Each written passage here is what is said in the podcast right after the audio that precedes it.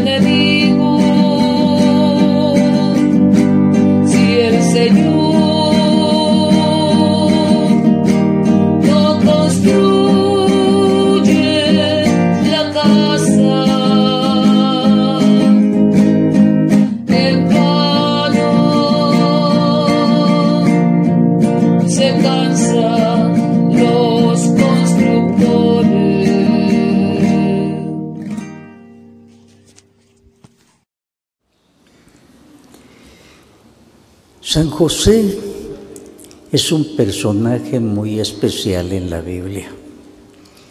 Le podríamos decir el mudo de la película. Es personaje famoso y no dice ni una palabra en la Biblia. Él habla con su actuar, siempre al servicio de Jesús y de la Virgen María.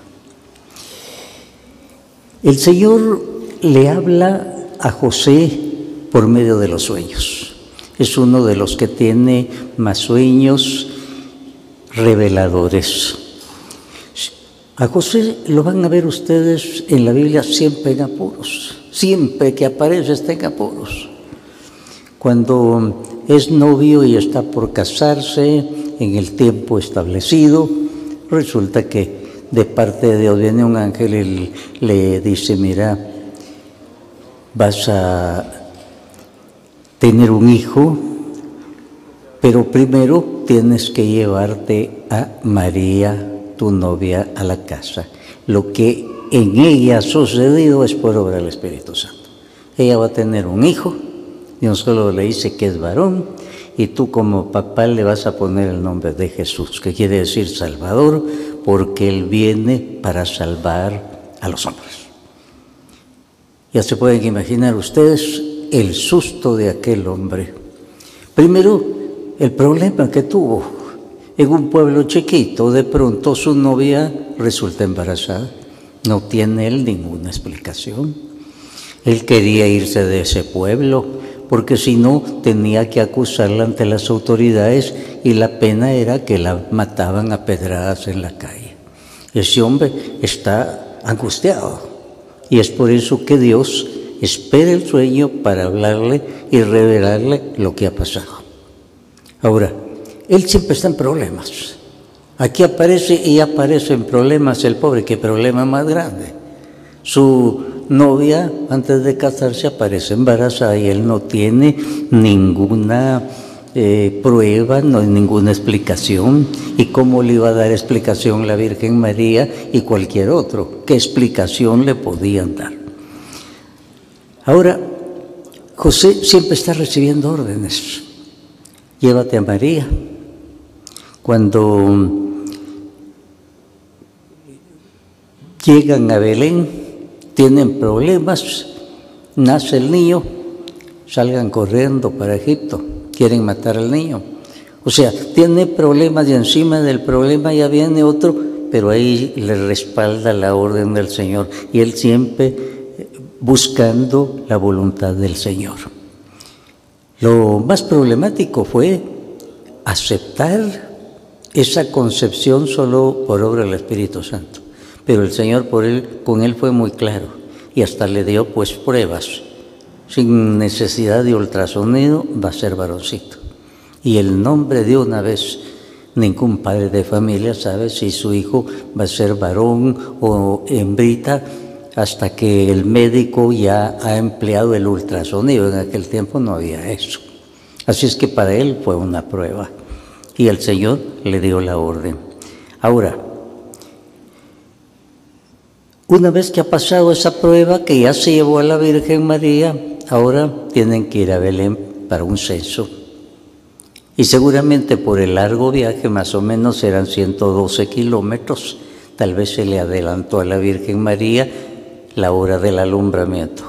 Y resulta que no encuentran dónde y piden lugar, posada en un lugar y nada y nada. Para ellos no había lugar, dice la Biblia, para ellos, para otros sí.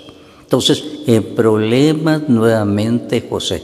Al fin está en, como todos lo sabemos, en un establo, un señor le cede lugar, ahí nace su niño, ahí viene la alegría, ahí viene la visita de los magos, todo muy lindo, pero al ratito José en la noche misma váyanse a Egipto porque quieren matar al niño.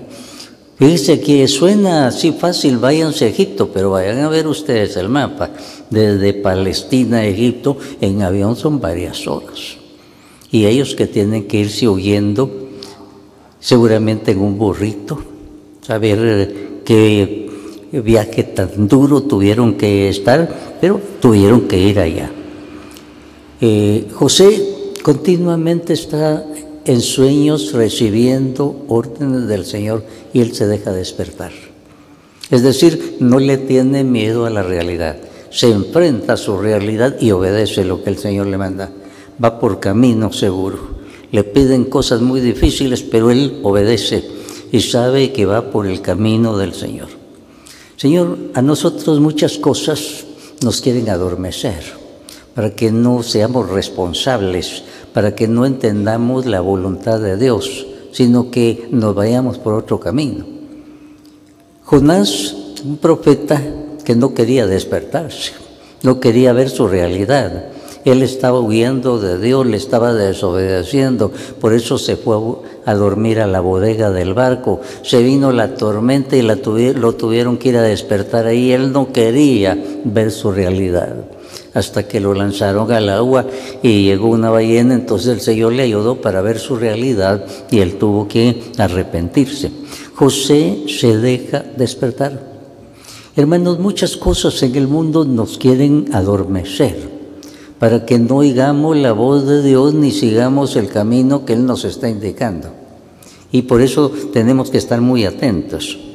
Los jóvenes a veces cantan una canción que dice, vuela, vuela, salte la realidad, le tienen miedo a la realidad.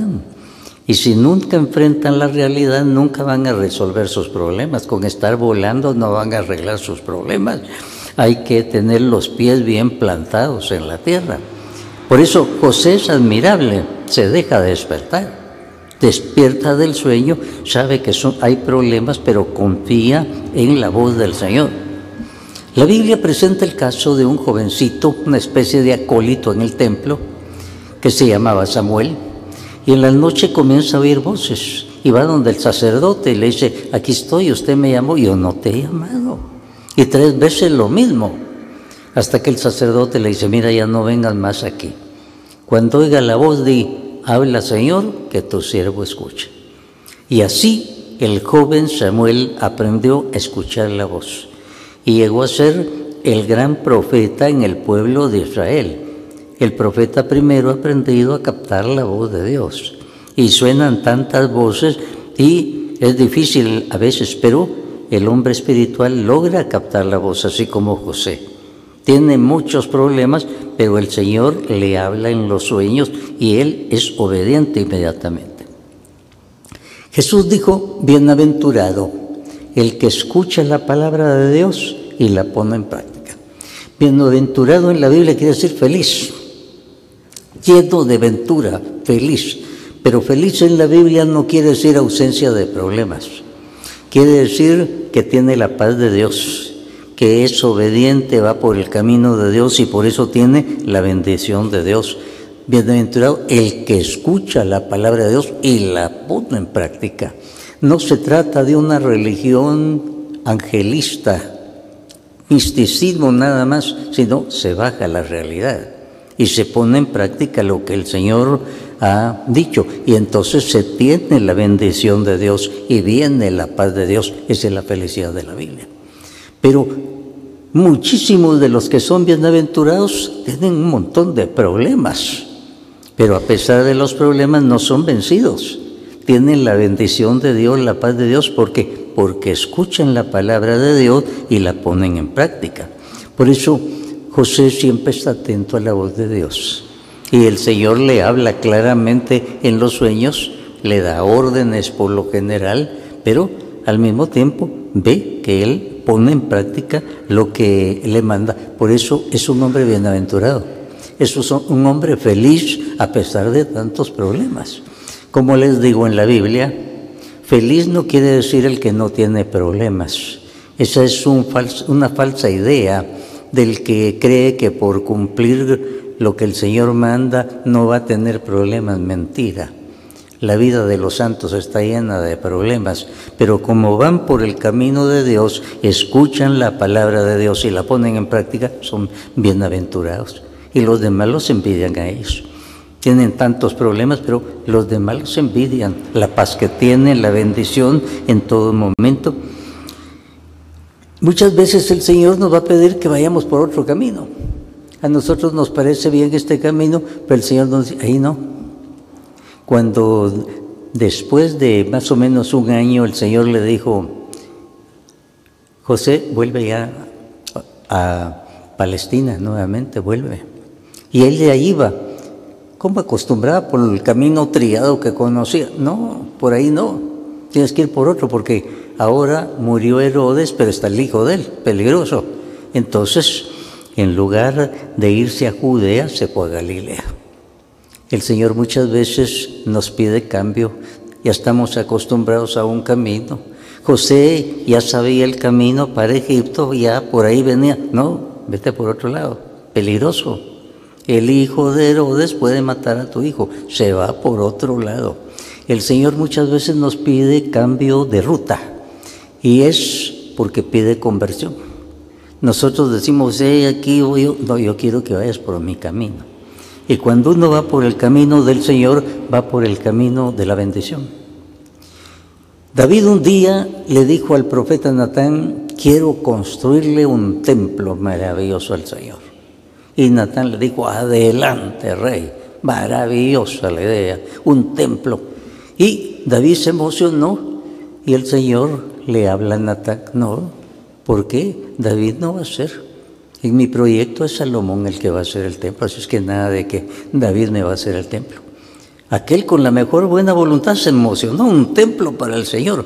Pero después vemos que Natán no había consultado al Señor, se dejó llevar por su emoción.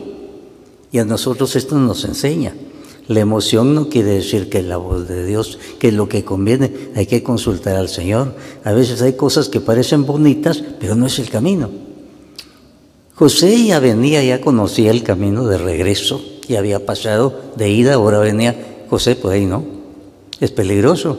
ahí pueden matar al niño, tienes que tomar otra ruta y él nuevamente toma otra ruta. El sacerdote del templo, cuando mm, aquel jovencito continuamente estaba yendo, eh, me llama, señor sacerdote, no, no, yo no te he llamado, mira, di, habla, Señor, que tu siervo escucha. Hermanos, ¿cuántas veces le tenemos que decir al Señor, habla, Señor, que tu siervo escucha? Si no le pedimos su camino, vamos a ir por el nuestro, nos vamos a equivocar. San Pablo estaba muy seguro de su camino cuando no se había convertido. Él estaba seguro y por eso iba a Damasco y con documentos en la mano para apresar a los seguidores de Jesús, segurísimo de lo que estaba haciendo, hasta que el Señor lo hace caer, lo deja ciego y entonces es cuando Pablo va a decir, Señor, ¿qué quieres que haga? Antes no lo había dicho, sino el Señor le hubiera contestado. Él iba por su camino, a él le parecía lo mejor, destruir el nombre de Jesús y destruir a los cristianos. Y resulta que era el camino equivocado. Y por eso el Señor lo tiene que derrotar. Y cae y queda ciego. Y entonces, Señor, ¿qué quieres que haga? Y es lo que tantas veces nosotros debemos preguntar. Hay otro camino que el Señor nos está pidiendo. La primera orden que el Señor le dio a José. Ya se puede imaginar aquel novio torturado, le preguntarían en su pueblo, José, ¿qué pasó? Y él no tenía ninguna respuesta. Sus padres le preguntarían, José, ¿y qué pasó? Y él no tenía ninguna respuesta. Y por eso en el sueño el Señor lo primero que le dice, José, no temas. No temas, es la palabra de orden del Señor. Lo que ha sucedido en María es por obra del Espíritu Santo, tómala y llévala a tu casa.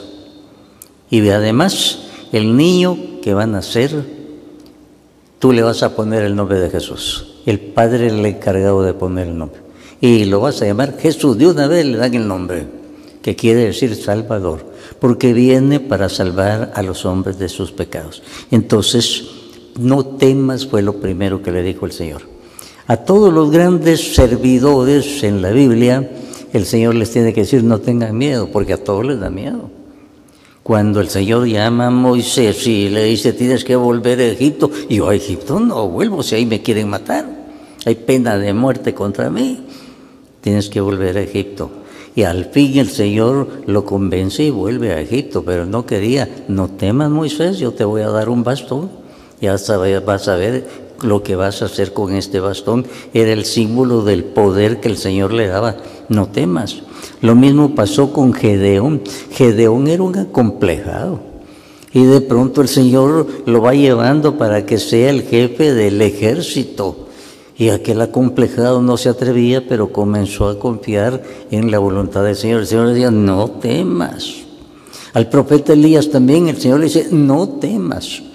Cuando el Señor nos envía por un lugar, Él no quiere que vayamos con miedo, porque entonces no vamos seguros de lo que el Señor nos ha dicho. Si Él nos dice algo, nos pide algo, Él nos respalda, Él no quiere que vayamos con miedo.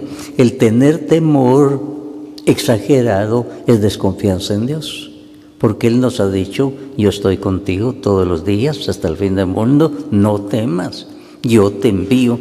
Como les digo, Muchas veces si nos dejamos invadir por el miedo, por el temor, resulta que estamos desobedeciendo al Señor. Él dijo, busquen primero el reino de Dios y su justicia. Lo demás se les va a dar por añadidura. ¿Qué significa? De lo demás me encargo yo. Vete por el reino de Dios. ¿Qué es el reino de Dios? Que reine en nosotros, que hagamos su voluntad. En el Padre nuestro nosotros decimos, venga tu reino, hágase tu voluntad. Cuando estamos haciendo la voluntad que el Señor nos pidió, damos con el camino de la bendición. Y Él nos dice, no tengan miedo, yo voy con ustedes. Busquen primero el reino de Dios y su justicia, lo demás se les va a dar por añadidura. ¿Y cómo buscar el reino de Dios y su justicia? La palabra de Dios. El Señor continuamente nos está hablando. No espere usted que este, a través de sueños nada más le esté hablando el Señor. Lo de José fue un caso especialísimo, un carisma especial. A través de los sueños le va a hablar. A José de Egipto también, a través de los sueños le va a hablar.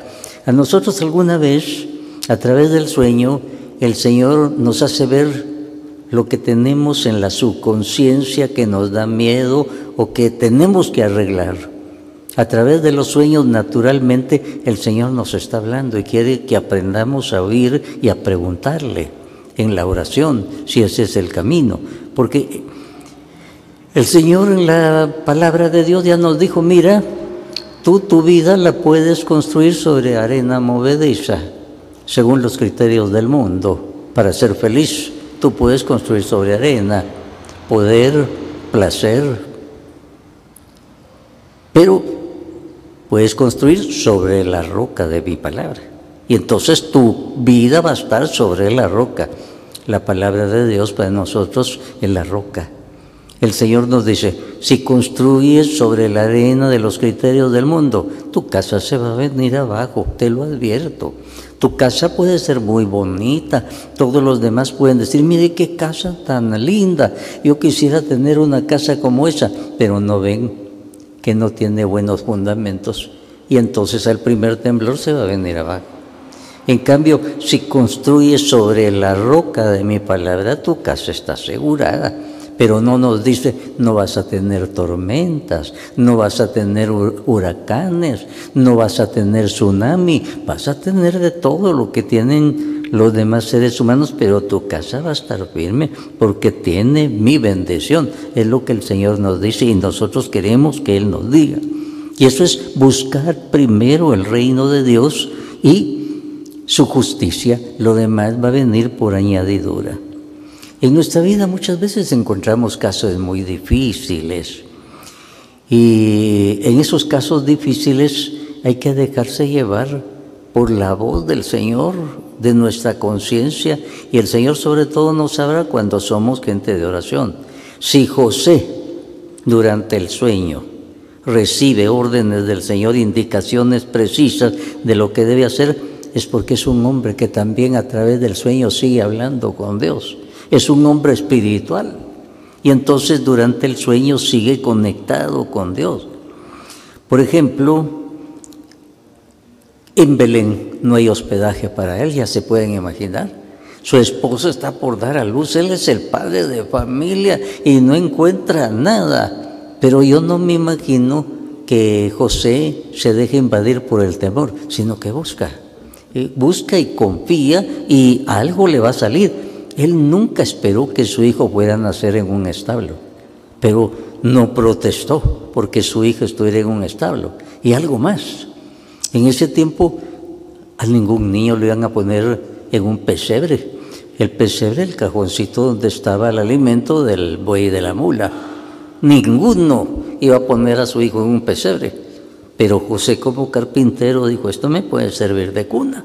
Y arregló seguramente y fue la señal que los ángeles le dieron a los pastores. Van a encontrar un niño en pañales y en un pesebre y ese es el Salvador. Porque qué difícil era creer que iba a ser un Salvador aquel muchachito que lloraba como cualquier otro. Pero les dan una señal. En ese tiempo nadie nacía en un pesebre. Y El Salvador ahí estaba y, estaba en pañales. Y los eh, eh, pastorcitos creyeron firmemente y se encontraron con El Salvador. Piensen ustedes lo que le pasó a José cuando ya no era niño Jesús, sino era un adolescente, llegando a los 13 años. Este, esta edad es muy interesante porque a los 13 años entre los judíos se llegaba a la mayoría de edad religiosa. Por eso era el momento en que al adolescente le entregaban la Torah, los cinco primeros libros de la Escritura, y ya podía leer en público en la sinagoga. Era un acto muy importante. Había llegado a la mayoría de edad religiosa. Y cuando van al templo, el jovencito ya no es ningún niño, es un adolescente, tiene 12 años. Y se queda, no por tontito, sino porque tenía un proyecto especial de parte de Dios. Y ya se pueden imaginar a la Virgen María y José en tres días. Y en esos tres días de angustia, ellos rezarían mucho. Imagínense la Virgen María rezando y San José, y no se les resolvía el problema ya, tronando y lloviendo, no. Y resulta que pasó el primer día y nada. ¿Cómo rezaría la Virgen María y nada de que ahí iba a aparecer el día, el niño? Segundo día y nada tercer día al fin van a encontrar al jovencito tranquilo en el templo, dialogando con los doctores de la ley, haciéndoles preguntas que a ellos los impresionaban, lo veían muy inteligente. La Virgen María no se aguantó. Hijo, ¿por qué no si existe esto? Tu padre angustiado y yo te buscamos. Se refiere a José. José no dijo ni una palabra ni ahí le tocó a la Virgen María hablar en ese momento y regañar a Jesús. Tu padre angustiado y yo te buscábamos. José angustiado y rezando, pero el problema no se les resolvió en dos por tres, pasaron tres días. Tenía razón el anciano Simeón cuando llevaron a Jesús a presentarlo. A la Virgen María le dijo, este niño es signo de contradicción a causa de eso una espada de dolor te va a atravesar el corazón, es decir, este niño te va a traer problemas. San José se habrá quedado en la luna. ¿Cómo es eso que este muchacho nos viene a decir ahora por qué me buscaban? No sabían que tengo que estar en las cosas de la casa de mi padre. ¿Qué quería decir eso? Él no se exaltó. La Virgen María tampoco dice que la Virgen María guardaba y meditaba estas cosas en su corazón. Vio que aquí había algo especial. Ella comenzó regañando a su hijo, pero después ya no dijo nada, que hay algo especial. Jesús se había quedado porque había un proyecto especial. Y en ese momento que él estaba llegando a la mayoría de edad religiosa, era como que les dijera, mire papá y mamá, antes que obedecer a ustedes le tengo que obedecer al Padre. Va a haber cosas difíciles, acostúmbrese a eso. Nadie sabe cómo y cuándo murió José. La Biblia no lo dice. Se piensa que José murió después de que el niño, que Jesús adolescente fue hallado en el templo. Pasado ese tiempo volvieron a su casa y después murió. Más o menos el jovencito tendría 13 años y José ya no se habla de él en la Biblia. Seguramente ya había cumplido su misión. El jovencito había llegado a los 13 años, mayoría de edad religiosa, espiritual. Ahora ya lo llamaban, tenía que salir de escena. Para eso lo llamaron. Él acepta aquel papel tan difícil como hermano de la Virgen María nada más. Y por eso es bienaventurado. Él cumple lo que Dios manda y por eso se cumple bienaventurado el que escucha la palabra de Dios y la pone en práctica. José continuamente está escuchando a Dios que le habla a través de los sueños, de las circunstancias y pone en práctica. Hermanos, ese es el ejemplo de José. Queremos ser bienaventurados, escuchemos la palabra de Dios y pongámosla en práctica y vamos a tener la bendición que tuvo José. Que así sea para todos nosotros.